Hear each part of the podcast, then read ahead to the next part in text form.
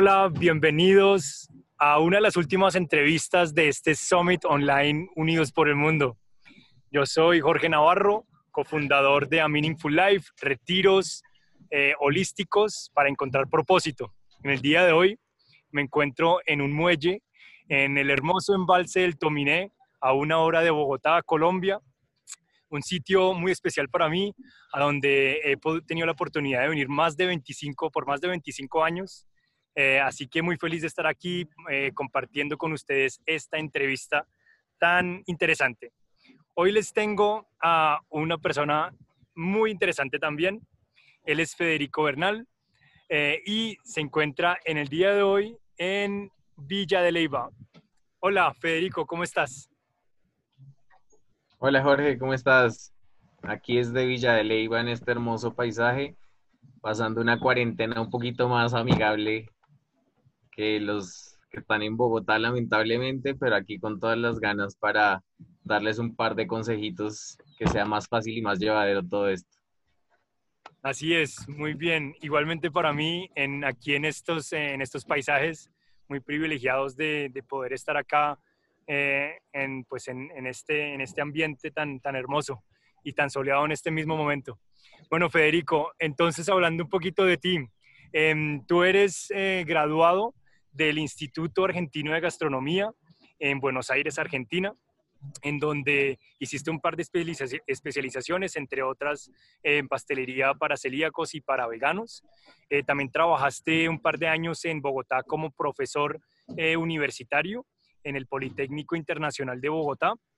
Eh, y también, entre otras cosas, lideraste la parte de cocina para un par de retiros de yoga con Power Yoga Colombia.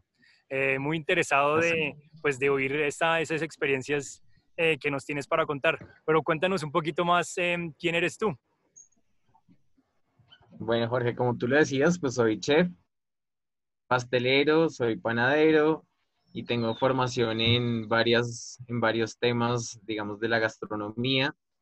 Eh, me especialicé en, en, pastelería para celíacos y para veganos, como tú lo dices, pues porque es un, es un tema que ya es un poco más eh, reconocido, sobre todo em, pues digamos que los veganos ya están cogiendo mucha más fuerza y pues necesitamos también tener productos eh, eh, veganos y, una alimentación un poco más saludable. Y para celíacos, pues porque precisamente es una enfermedad. Entonces, el celiaquismo, eh, pues ahora es mucho más reconocida. Antes, de pronto aquí en Colombia no era tan, tan conocido el, el tema del, del celiaquismo, pero pues ahora sí. Entonces me especialicé en este, en este par de, mm, pues de ramas. Y pues también tengo muchísimos conocimientos en otras áreas de sushi, de gastronomía en general, internacional, eh, pastelería normal, bueno, otros, otros eh, temas de la gastronomía también, pero pues también han, han, sido como parte fundamental del proceso, pues porque con base en eso es que las técnicas se utilizan se implementan para poder hacer cosas nuevas y, empezar a, jugar un poquito con la creatividad en la cocina, que es lo más importante para mí. el tema de la creatividad creo que es lo fundamental eh, para no ser rutinario con la comida. Chéverísimo y muy contento que nos puedas contar y dar algunos tipsitos y herramientas para usar en casa. Em, te quería preguntar antes, em, ¿cuál fue algún momento en tu vida en donde tú hayas, em, o algún, algún momento en donde tú hayas concientizado o empezado este camino en el que estás, como un camino de conciencia, en donde estás haciendo lo que te apasiona, en donde estuviste, decidiste estudiar lo que, lo que te gusta, o algún momento, quizás antes del estudio o después del estudio, eh, combinado de pronto con la ida a Villa de Leyva, vivir allá, en donde tú digas, este momento me marcó? Bueno, pues realmente son varios momentos. Eh, yo inicié, digamos, como mi gusto por la cocina aquí justamente en Villa de Leyva. Yo me vine a vivir con mis papás en el año 2000. Eh, tenía 10 años. Un día pasé por la pastelería francesa que queda aquí en Villa de Leyva, que es muy rica y eh, pasé muy temprano justo con mi papá. Olí un, no sé, ese olor de panadería fresca. Entramos y yo le dije a mi papá que yo necesitaba aprender de lo que estuvieran haciendo ahí. Entonces hablamos con Patrice, que es el dueño de la pastelería, y me dijo, listo, ¿quiere venir a trabajar? Eh, trabajé los sábados de 3 de la mañana a 8 de la mañana. Y pues yo tenía 10 años, entonces eh, dije, bueno, listo, de una. Y ahí empecé, digamos, como a, formar ya eh, esa parte de la gastronomía que, que, pues ahora me apasiona tanto. Nunca viví en ciudad, siempre viví en, en, en el campo, en, en, pues digamos como alejado. Entonces viví en Villa de Leyva, viví en Cachipay, viví eh, pues en La Calera, en Bogotá, pues no en Bogotá precisamente, sino en La Calera. Y eh, cuando me fui a Buenos Aires a estudiar, sí viví en ciudad, la cosa eh, no fue tan fácil porque no estaba acostumbrado a la ciudad. Y me di cuenta también que viviendo en, ese, en, en ciudad y me pareció muy difícil el, adaptarse a ese medio. Cuando regresé otra vez a Colombia, eh, volví a vivir en La Calera, después eh, para estar más cerca al trabajo en el Politécnico, me tocó volver a vivir en, en Bogotá, pero pues obviamente ya estaba mucho más colapsado eh, ahora que antes, entonces fue mucho más difícil el proceso de adaptación. también nació mi chiquitina hace ocho meses, entonces decidimos que, ya era hora de lanzarse al vacío porque realmente, eh, pues nada, uno, uno cuando toma esas decisiones así abruptas de cambiar de vida radicalmente, yo sabía que si me venía acá, pues no iba a tener un trabajo fijo, no iba a tener, eh, pues digamos, como nada estable, pues porque así ha sido, nada estable pero, pero también hay que, hay que lanzarse y hay que dar ese paso cuando uno lo necesite y cuando uno esté preparado para hacerlo. El tema es que, eh, digamos, el cerebro funciona de una manera muy lógica muchas veces y por eso es que nosotros eh, generalmente estamos en una zona de confort en la que no nos damos cuenta el proceso que necesitamos para dar un salto que muchas veces es necesario en la vida y avanzar. Si no nos quedamos en un círculo vicioso en el que sí, obviamente tenemos un, un, trabajo estable, una vida estable, sin mucho riesgo, sin, sin hacer nada extra. Eh, pero realmente yo me di cuenta que esa no era la vida que yo quería vivir. No, no me gusta la ciudad, obviamente no me desconecto de ella pues porque hay muchos clientes y muchas personas que están viviendo allá. Eh, viajo constantemente, pero eso no quiere decir que eh, pues tenga que adaptarme a, digamos, a esas condiciones que, pues, que pasan en Bogotá todo el tiempo. Por eso cuando decidimos como venirnos del todo, eh, inclusive pues así eh, encontramos una casa que nos la mostraron por fotos y la arrendamos, firmamos el contrato sin conocer la casa, o sea, no nos vinimos a ver la casa, sino la arrendamos así por fotos, dijimos de una, lancémonos, esa misma semana renunciamos a nuestros trabajos y esa misma semana eh, empacamos todo y nos vinimos. O sea, ese proceso fue en una semana que tomamos la decisión, dijimos, es hora, es el momento y eh, pues digamos que estamos acá gracias a eso. Menos mal eh, y afortunadamente pues hemos hecho y hemos encontrado ese camino que nos ha permitido abarcar muchas de la gastronomía eh, y, nos ha, y nos ha funcionado muy bien. El estilo de vida es completamente diferente. Entiendo las personas obviamente que son citadinas, eh, pero digamos que en este momento vivir acá es un privilegio precisamente por todo lo que se está viviendo. Así es, Federico, tienes toda la razón. Y dijiste un par de, de claves que, de, de, la semana de, de, aventura en la que nos encontramos ahorita en este summit.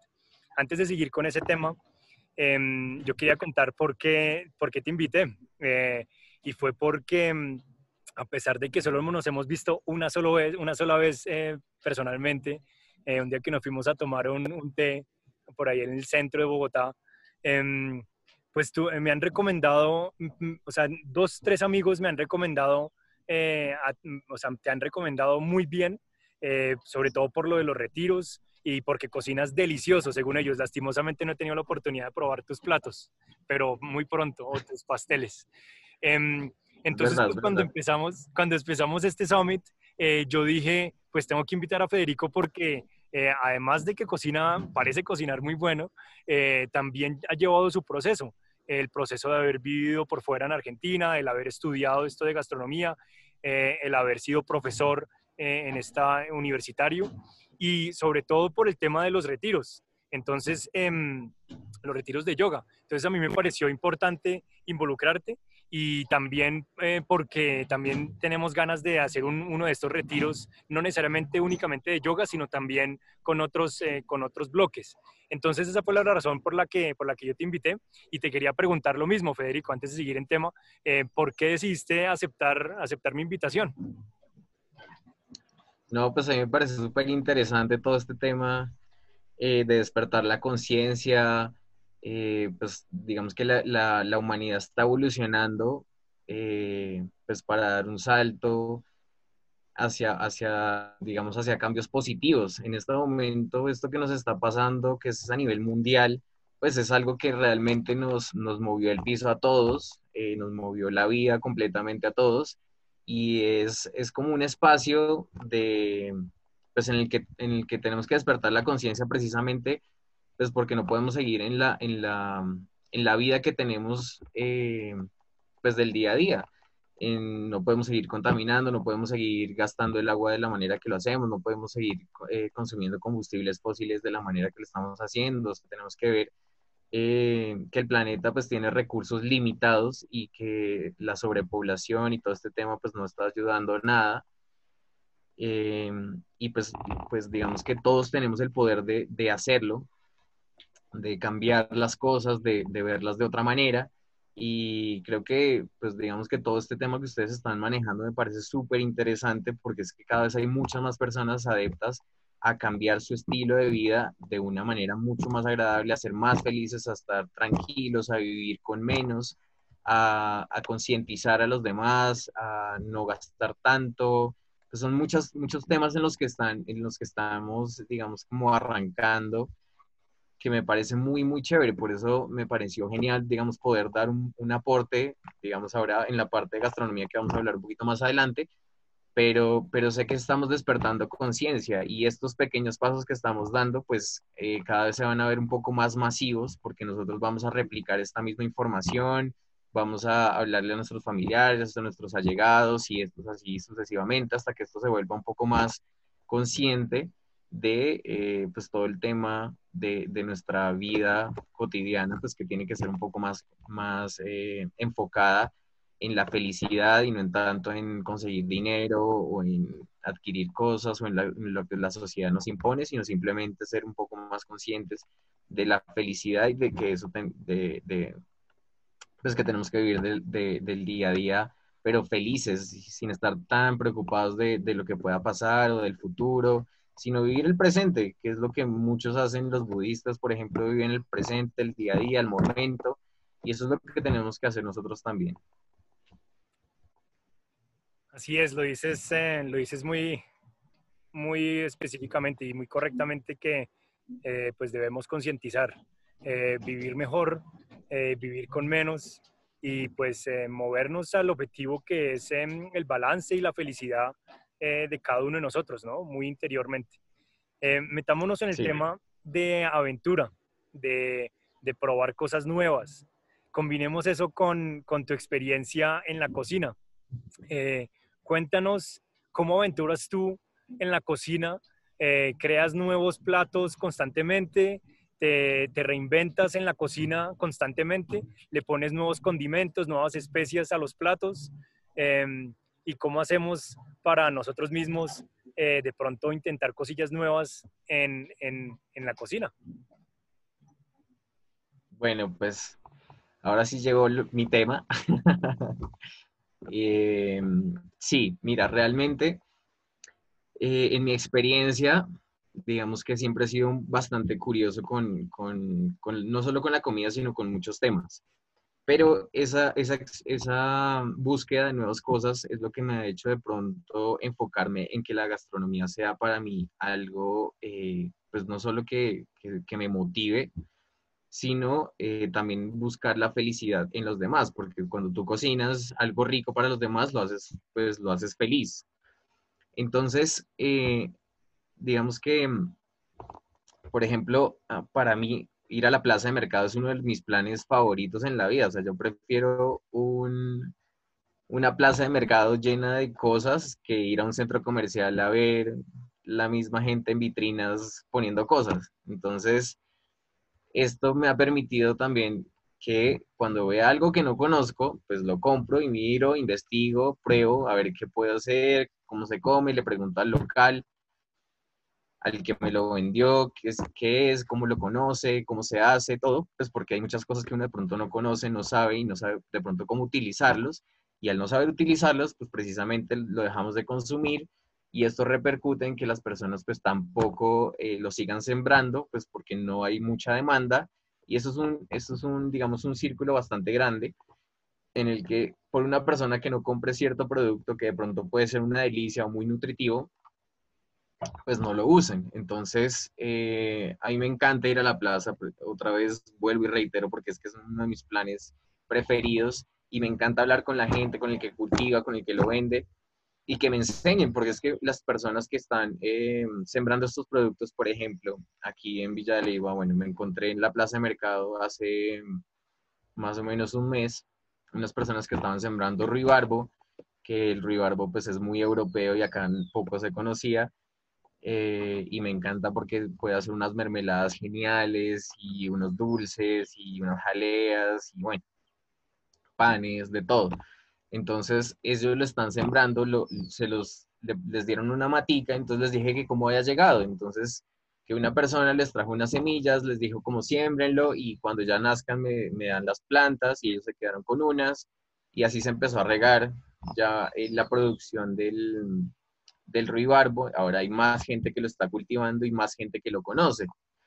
Eh, así me ha pasado con la maravilla, que es, el, es un tubérculo, eh, con, el, con la batata, que hay diferentes tipos de batata que antes eh, yo la conocía, pues digamos, en la parte sur de Argentina, eh, en una parte de, de, Bolivia, en Perú también, pero aquí muy poco se conoce y ahora la batata, pues digamos que acá en Villa de que ya la están cultivando y ya se está moviendo mucho más, ya, la están, ya la están produciendo y la gente ya está más consciente de cómo se utiliza, de cómo se come y ha sido, digamos, un mercado que ya se está empezando a mover. Entonces sería muy chévere poder ayudar a los agricultores locales a que estos tipos de productos, pues no solamente sean para el consumo de pocos, sino que al contrario se masifique, porque pues obviamente son muy nutritivos, pero también se pueden hacer miles de cosas con, con los mismos productos que, que nosotros tenemos ahí en la mano. Entonces, ahí es donde hablaba yo hace un ratito del tema de la creatividad, de ¿por qué no hacer algo diferente? ¿Sí? Porque todas las ensaladas tienen que ser lechuga, tomate, cebolla? ¿Sí? Si hay muchos eh, tipos de cosas que se pueden utilizar, por ejemplo, para una ensalada. El zucchini, por ejemplo, el otro día me trajeron de una huerta orgánica que tengo acá muy cerca, un zucchini verde que pues obviamente eh, al, al, ser orgánico es mucho más duro y me pareció perfecto, entonces lo probé en crudo a ver qué sabor tenía y en qué lo puedo usar. Entonces me pareció que esa crocancia del zucchini en ese momento era perfecta para comérsela así nomás. Entonces simplemente le puse un poquito de limón, un poquito de sal y nada más. Lo dejé marinar ahí un ratico y eh, cuando ya me lo fui a comer me pareció un sabor absurdamente bueno porque era la crocancia del zucchini, la frescura, ese sabor intenso. Entonces no fue nada más eh, no fue nada raro, simplemente con lo que tenía ahí a la mano, pero eh, eso le dio otro, otro enfoque a, lo que, a la ensalada que estaba haciendo, por ejemplo.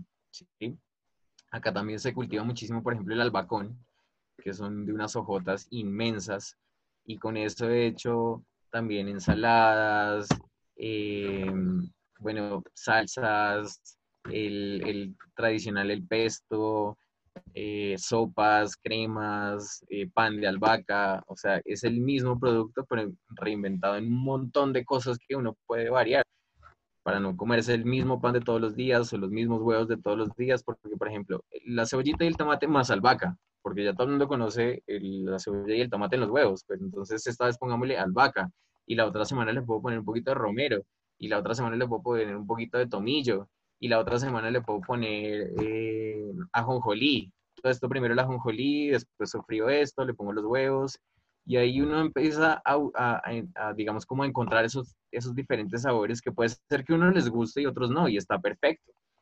Pero sí no quedarse en la misma cebolla y en el mismo tomate, en el mismo huevo poché o en el mismo huevo frito y ya, sino eh, empezar a buscar esos, esos sabores diferentes que me puedan hacer la vida un poco más agradable y que cuando yo esté eh, un mes, ¿se acuerdan de los huevos que, que, probamos en la casa de tal que venían con ajonjolí? ¿Se acuerdan? Uy, deliciosos. Entonces, ese tipo de experiencias hacen que en la memoria queden esos recuerdos gastronómicos y que, pues, esas remembranzas que nosotros tenemos cuando, uy, probé esto y esto me recuerda a mi infancia, pues ese tipo de remembranzas son muy chéveres que pasen no solo en la infancia, sino en todo el resto de la vida.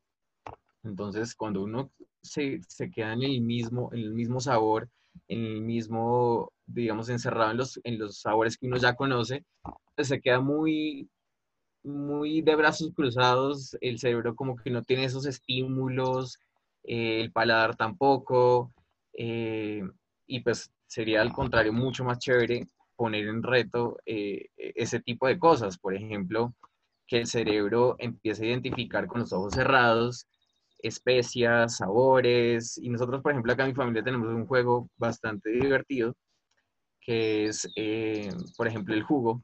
¿sí? Entonces mi papá hace el jugo, por ejemplo. Y me dice, o nos dice, listo, vamos a hacer una prueba. Entonces el que me diga los cinco ingredientes que tiene este jugo se gana un, un postre más.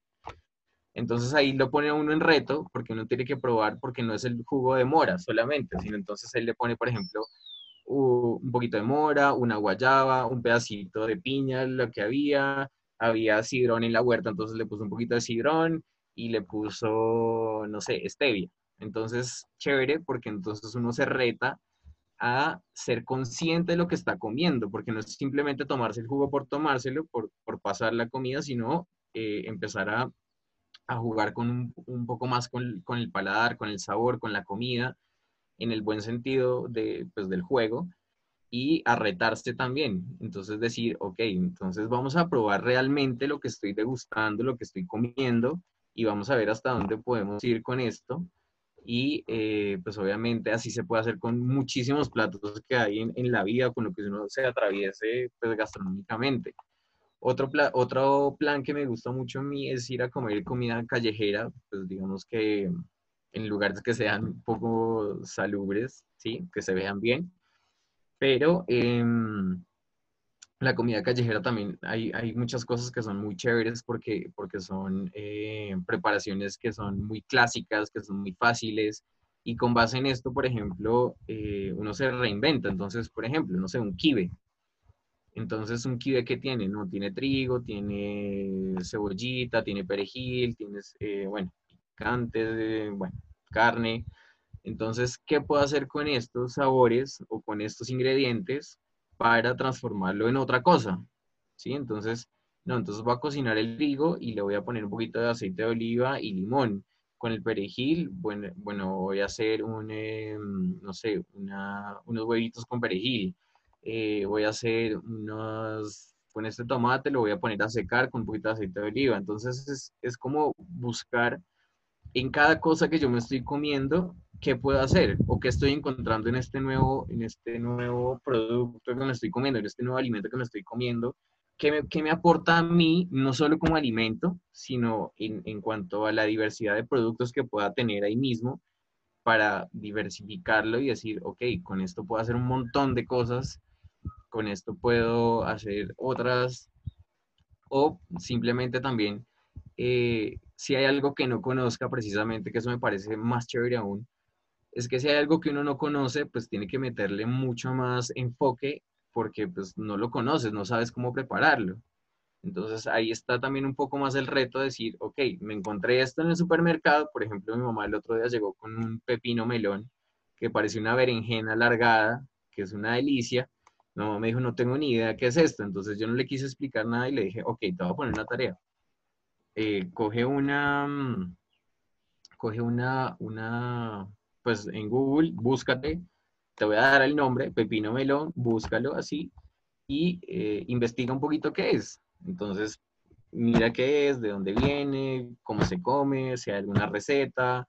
Eh, y cuando ya leyó y ya entendió un poquito más del producto, entonces ahí sí se lo voy a probar crudo, se lo voy a probar cocinado, hicimos un par de recetas y ya es algo que ella va a tener en su lista de mercado la próxima vez que vaya y, y lo consiga, porque de pronto no es tan fácil de conseguir, pero sí la próxima vez que lo vea lo va a comprar seguro porque sabe qué va a hacer con él y sabe el valor que tiene, ¿sí? Gastronómicamente hablando.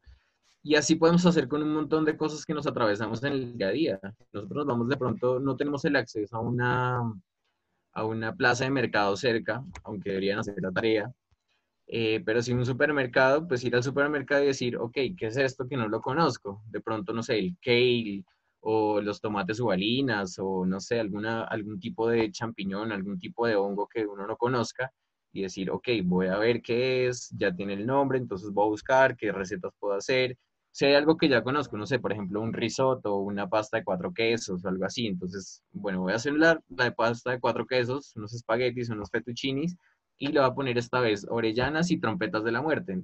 la gente se asusta con el nombre, trompetas de la muerte, ¿no? Pues también es un hongo comestible, muy rico, con sabores diferentes, y pues ahí le vamos poniendo un poquito más de picante a la cosa. No estoy diciendo que el cambio sea radical, porque pues obviamente esto no ayuda mucho, pero sí, entonces empezar con, no sé, dos cositas a la semana o tres, o por ejemplo, una receta que uno ya conozca y que prepare muy bien, no sé, un pollo a la naranja. Entonces esta vez a mi pollo a la naranja le voy a poner eh, dos especias nuevas y le voy a poner, eh, lo voy a hornear en vez de cocinarlo el sartén. Entonces así vamos empezando a, indagar un poquito más en el tema de la gastronomía y a lanzarse a hacerlo. Muchas veces también pasa que vemos una receta en internet o vemos una receta por televisión y decimos, no, pero es que yo no tengo esa cantidad de productos en mi nevera. ¿Cómo hago? Y la gente se frustra porque digo, porque los chefs en televisión salen y dicen, ay, bueno, vamos a cocinar con lo que tengo en la nevera. Vamos a sacar eh, merluza negra, langosta y unos eh, camarones que tengo de guachi guachi. ¿Sí? Entonces uno no tiene, obviamente, todo eso en la nevera siempre o nunca. Y entonces no va a ser la receta, no, pues hay que, hay que ver con, con lo que tengo, qué puedo hacer y cómo lo puedo lograr, porque eso también es válido. Si, por ejemplo, quiero hacer un ceviche vegetariano, hay miles de ceviches vegetarianos con champiñones, con eh, pimentones ahumados, con mango, con eh, pitaya, con, bueno, miles de cosas. O sea, se pueden hacer miles de cosas con lo que uno tenga a la mano. Simplemente es conservar la técnica y implementarla con otro tipo de cosas. Genial, Federico. Nos diste muchísimas herramientas. Está muy bueno lo del juego este de, adivinar los, los, ingredientes. Me parece muy bueno porque uno también va como trabajando el paladar y uno va reconociendo pues que esto no es simplemente un jugo, eh, no es simplemente una mezcla, sino que hay varias cosas que aportaron para, para ese sabor y te estimulan también de, de formas distintos, sabores distintos. Nos hablaste eh, que debemos fomentar esa curiosidad, eh, esa creatividad en la cocina, buscar cosas nuevas, nos dijiste, es importante, porque eso nos motiva, nos motiva a cocinar y nos motiva a una parte muy bonita que dijiste que estaba pensando al iniciar la entrevista, que es, nos motiva a pues a ser feliz al que le estoy cocinando, ¿no? Que no únicamente siempre estoy cocinando para mí solo, si vivo solo, sino también a veces tengo invitados, familia, y pues los haces felices. El cocinar también es parte de una de las palabras claves de este summit, que es el servicio. ¿No? Eh, como dar también. Entonces yo estoy cocinando y te estoy dando. Eso es lo que yo soy, lo estoy preparando con todo mi amor eh, para, para, comer, porque es energía vital. Entonces nos hablaste de, de eso también, del servicio. Em, y nos hablaste que eh, lo que no sabemos en una plaza de mercado, los productos que no lo sabemos, no los compramos. Y es importante y no había pensado en eso. Si no los compramos, no se produce de nuevo. Así que hay que estar muy conscientes. A mí me encanta cuando hablas de la plaza de mercado porque todos tenemos plazas locales. Así digas que vives en una ciudad, también hay productos locales en ese supermercado, ¿no?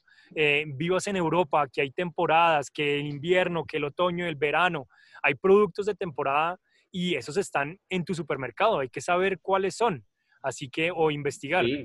Em, exactamente. Y también nos hablaste pues de, de aventurarnos a, a, conseguir cosas nuevas. Nos hablaste del ribarbo, los anoté, de la maravilla, de la batata que se está consiguiendo ahora aquí en Colombia. Hace un año no la conseguía, pero parece que ahora sí está más fácil. El zucchini verde, albacón, pepino, de pepino melón. Pepino melón. Te quería preguntar, Federico, danos un consejo para hacer un pesto, uno que a ti te guste. Uy, sí, bueno, eh, pues el pesto genovés se hace, eh, digamos, el tradicional, se hace en un, em, en un mortero, se hace a mano, eh, primero con aceite de albahaca y, perdón, con aceite de oliva y hojas de albahaca. Entonces simplemente se va macerando, se va macerando, se le ponen un par de dientes de ajo, se sigue macerando, se le pone un poquito de sal. El tradicional lleva piñones, que pues digamos que acá no se consiguen tan fácil, pero pues los hay. Y eh, se deja hasta que se forme una pasta. Digamos que ese es el, el, el pesto es muy tradicional y a eso se le agrega eh, queso parmesano o pecorino eh, para darle un poquito ese sabor picantico que tienen estos quesos. Digamos que ese es el tradicional genovés. ¿Qué podemos hacer nosotros? Porque pues de pronto no siempre tenemos esos productos nosotros tan, tan al alcance de la mano y que de pronto son un poquito costosos.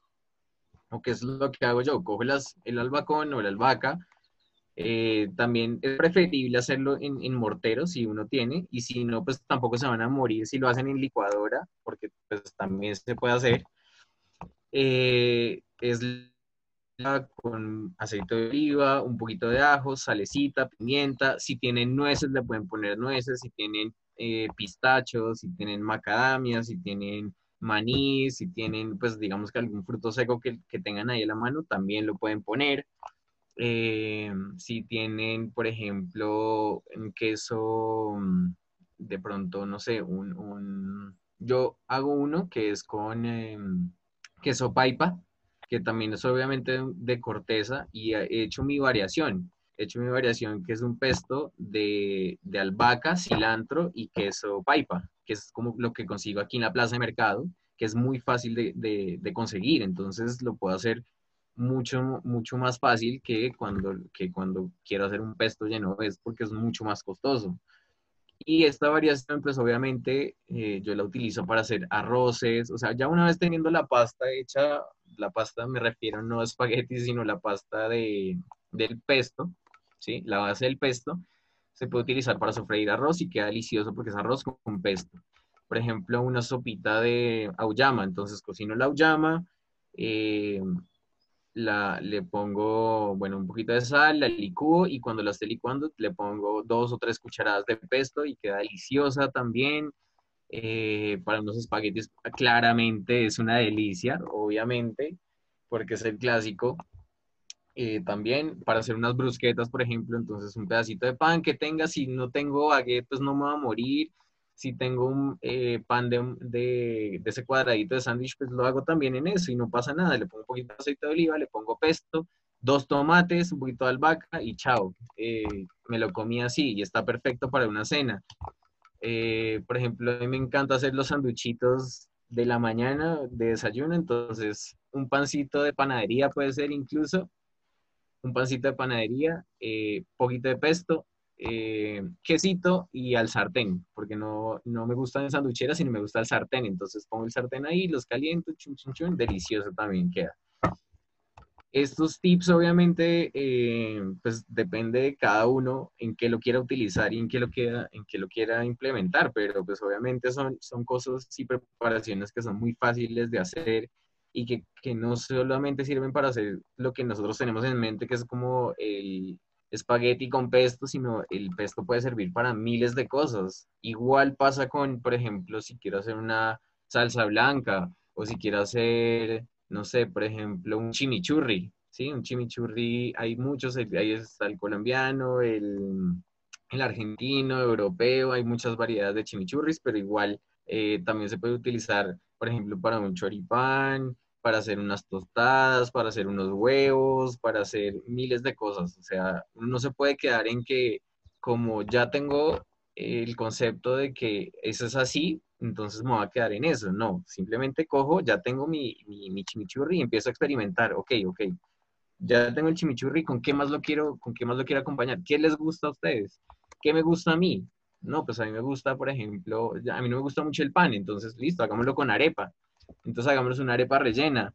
O esta semana hagámonos, eh, no sé, otras tostadas, unas tostadas francesas con, con chimichurri.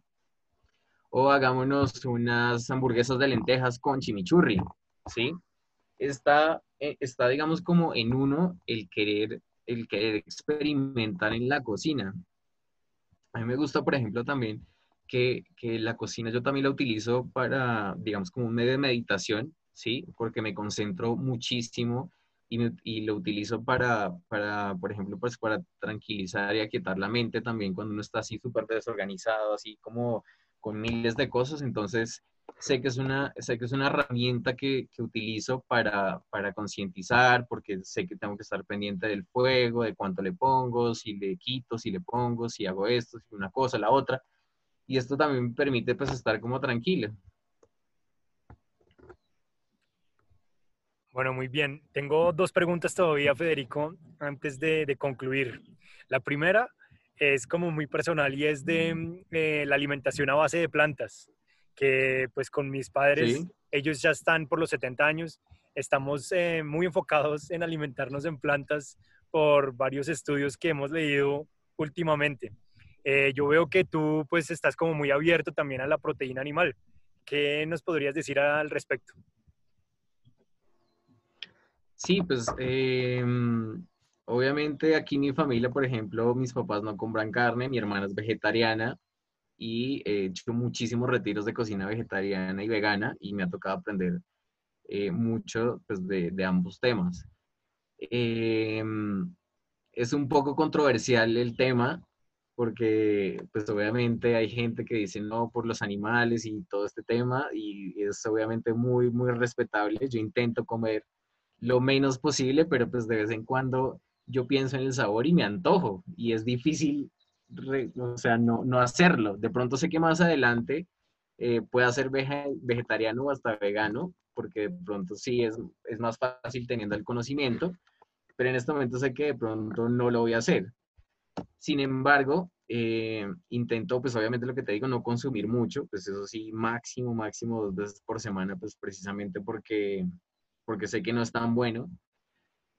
Em, pero sí, obviamente también sé que en este momento, y, y, hay una, hay una, hay un proverbio que dice, haz que tu medicina sea tu alimento y tu alimento sea tu medicina, ¿sí?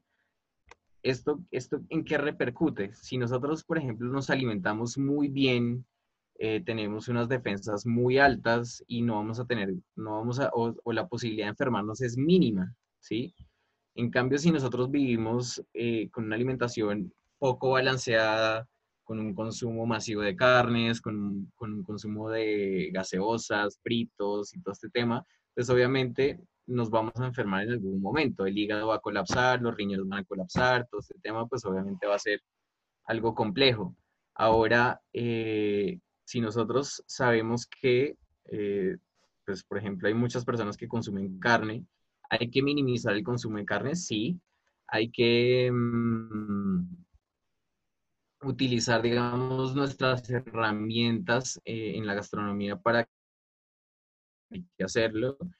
Y por ejemplo, el tema de comer, comer eh, cosas crudas está muy bien, ¿sí? Eh, por ejemplo, a mí me encanta ahora mm, hacer los batidos con, con cosas crudas, que antes de pronto no, no estaba como tan, como tan dispuesto, pero sé que es súper saludable y, y, y, con cosas, por ejemplo, de la huerta. A mí me gusta cultivar cositas que tenga por ahí cerca, que crezcan rápido, rábanos, por ejemplo, pepino, que crecen muy rápido y con base en eso hacer un par de batidos que son chéveres. Uno al principio pues obviamente le cuesta pues porque los cambios cuestan, pero, pero eso se van haciendo.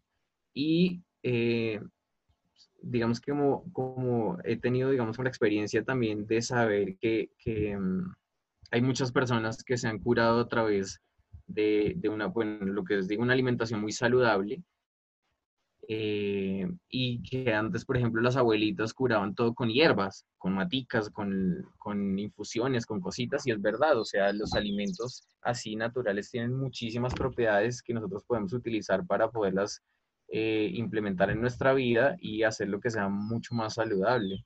Comer cosas crudas es buenísimo, no cocinar cosas de más y las que utilicemos como en cocción, pues obviamente hay que hacerles un proceso que, que, que, hay que cuidarlo, pues precisamente para que no se, no se mm, dañen digamos, los, los compuestos orgánicos de los alimentos y pues obviamente nos estamos alimentando bien, porque muchas veces, por ejemplo, pasa, y me han preguntado mucho en los retiros de yoga, me dicen, es que yo tengo, yo uso solamente aceite de coco, yo solamente uso aceite de coco para mis cocciones y salteo con aceite de coco y el huevo frito con aceite de coco. Y el otro día fue al médico y tengo el colesterol por las nubes y no consumo nada de carnes, ni nada de fritos, ni nada de embutidos. ¿Qué pasa? Pues resulta que sí, el exceso del consumo de aceite de coco eh, perjudica un montón la salud, pues porque son grasas saturadas y las grasas saturadas pues no son benéficas eh, en, en, cierto punto al cuerpo. Obviamente que el cuerpo necesita grasas no saturadas y saturadas, pero cuando ya se excede ese consumo, pues obviamente el, el colesterol sube muchísimo y la gente también se enferma. Entonces me preguntaban que ¿por qué teniendo una vida tan saludable se enfermaban así de esa manera?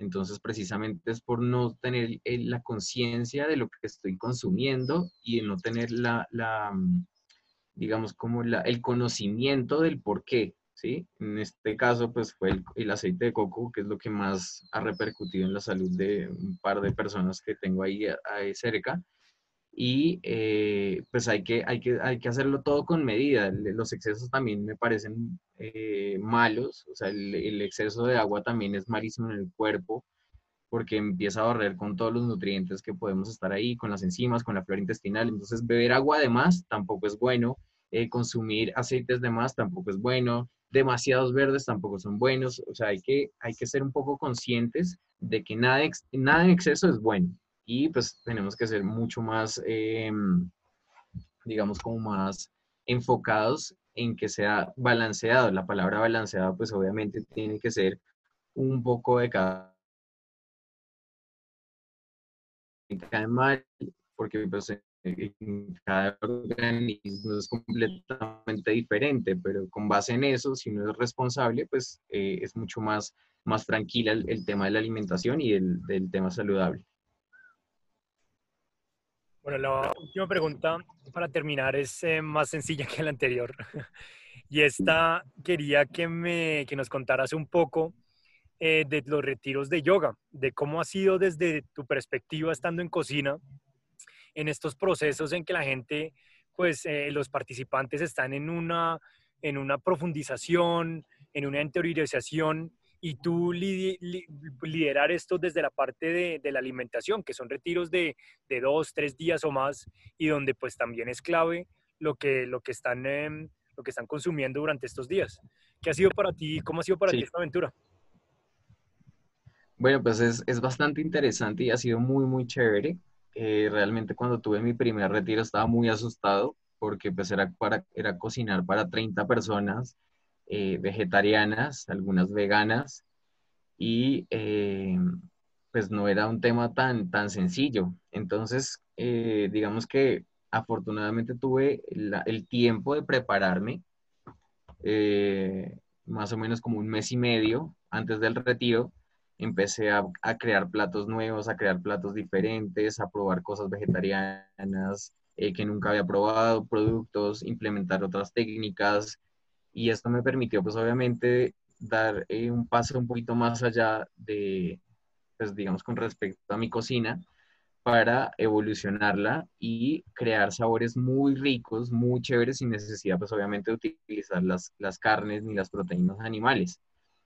Em, pues porque es algo, es un tema que volvemos a lo mismo, no todo el mundo está acostumbrado a, a comer carnes, pero entonces piensan que la comida vegetariana y la vegana son aburridas, insípidas y sin sabor, y es todo lo contrario. Hay que respetar muy bien los sabores tradicionales de los alimentos, hay que saber con qué se está jugando, hay que saber con qué, con qué alimento estoy eh, innovando o probando para poder lograr ese tipo de cosas, ese tipo de sabores, porque eso es súper importante, respetar el sabor de los alimentos y poderlos, y poderlos digamos, como llevar a un, a un camino mucho más, eh, digamos, sabrosa en cuanto a la, en cuanto a la comida. Eh, simplemente, vuelvo y reitero, el sabor intrínseco del alimento es, digamos, la base fundamental de que esto, de que esto, de que esta base de la alimentación vegetariana pues sea, sea lo más rica posible. Y hay muchos, muchas variedades de muchas cosas que se pueden utilizar en la cocina vegetariana. O sea, simplemente eliminar el consumo de carnes no significa que entonces sea una perdición la, la, la cocina eh, vegana ni vegetariana. Todo lo contrario, o sea, hay mucho, mucho camino por recorrer precisamente porque hay muchas cosas, muchas frutas, muchas verduras, encurtidos, eh, antipastos, cosas que se pueden crear a base de pues, alimentos que no tienen carnes.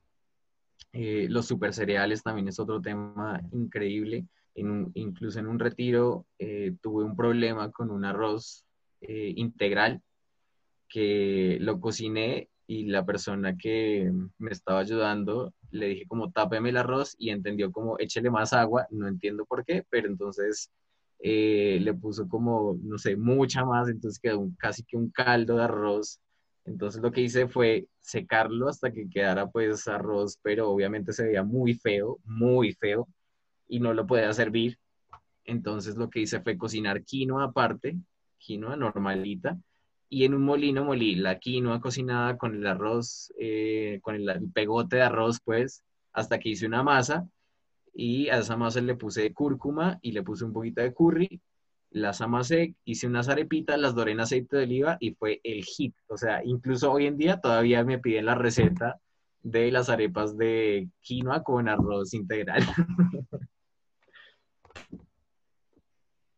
No, qué genial, y eso se trata, ¿no? Em, de reinventarse, porque pues en ese momento tienes que actuar, ¿no?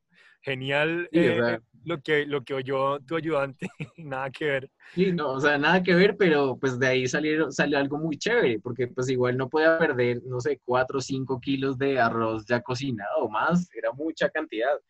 Entonces a raíz de eso les di arepa venteada en la mañana y en la noche y pues ahí funcionó muy, muy bien digamos que también ha sido un, poquito reto el tema de, cuando hacen todo el, todo el tema de las asanas, que obviamente queman mucha energía, entonces obviamente tienen que ser, eh, tienen que ser alimentos o, o, comidas muy bien balanceadas porque tienen que quemar mucha energía y la tienen que recuperar también.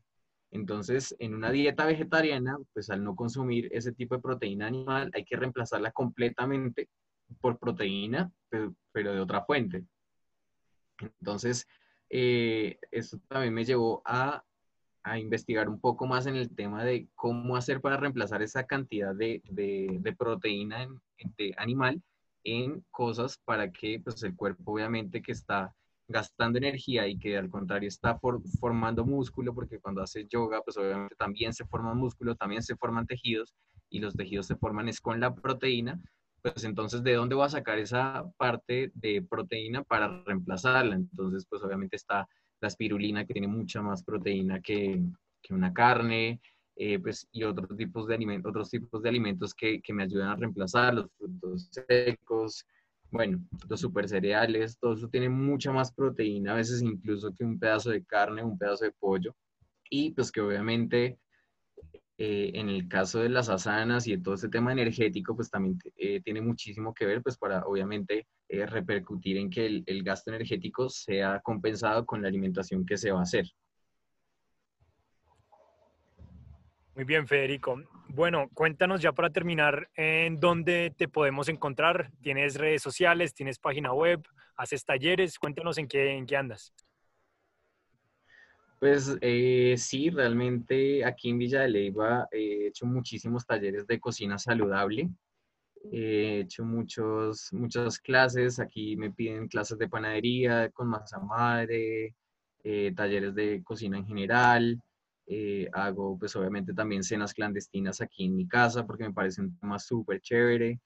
Inclusive estamos montando en la plataforma de Airbnb Experiences un tema que es una salida aquí a Villa del la gente que vive en Bogotá es una salida que digamos que vamos a ir a visitar la plaza de mercado, eh, tenemos el desayuno allá, probamos cosas, compramos en la misma plaza de mercado y al mediodía tenemos una clase de cocina y en la noche hacemos una, pues, la gente ya tiene un rato libre y en la noche hay una mm, cena clandestina eh, para alinear los chakras. Entonces, cada, cada paso de, de, la cena clandestina es como para alinear uno de los chakras del cuerpo. Entonces, em, pues tengo dos, dos, redes sociales. Una es arroba cenas clandestinas a la altura, que es pues el, el, lo que les estoy contando. Y mi Instagram personal es arroba Fede eh, pues que ahí también monto recetas, monto platos, monto pues miles de cosas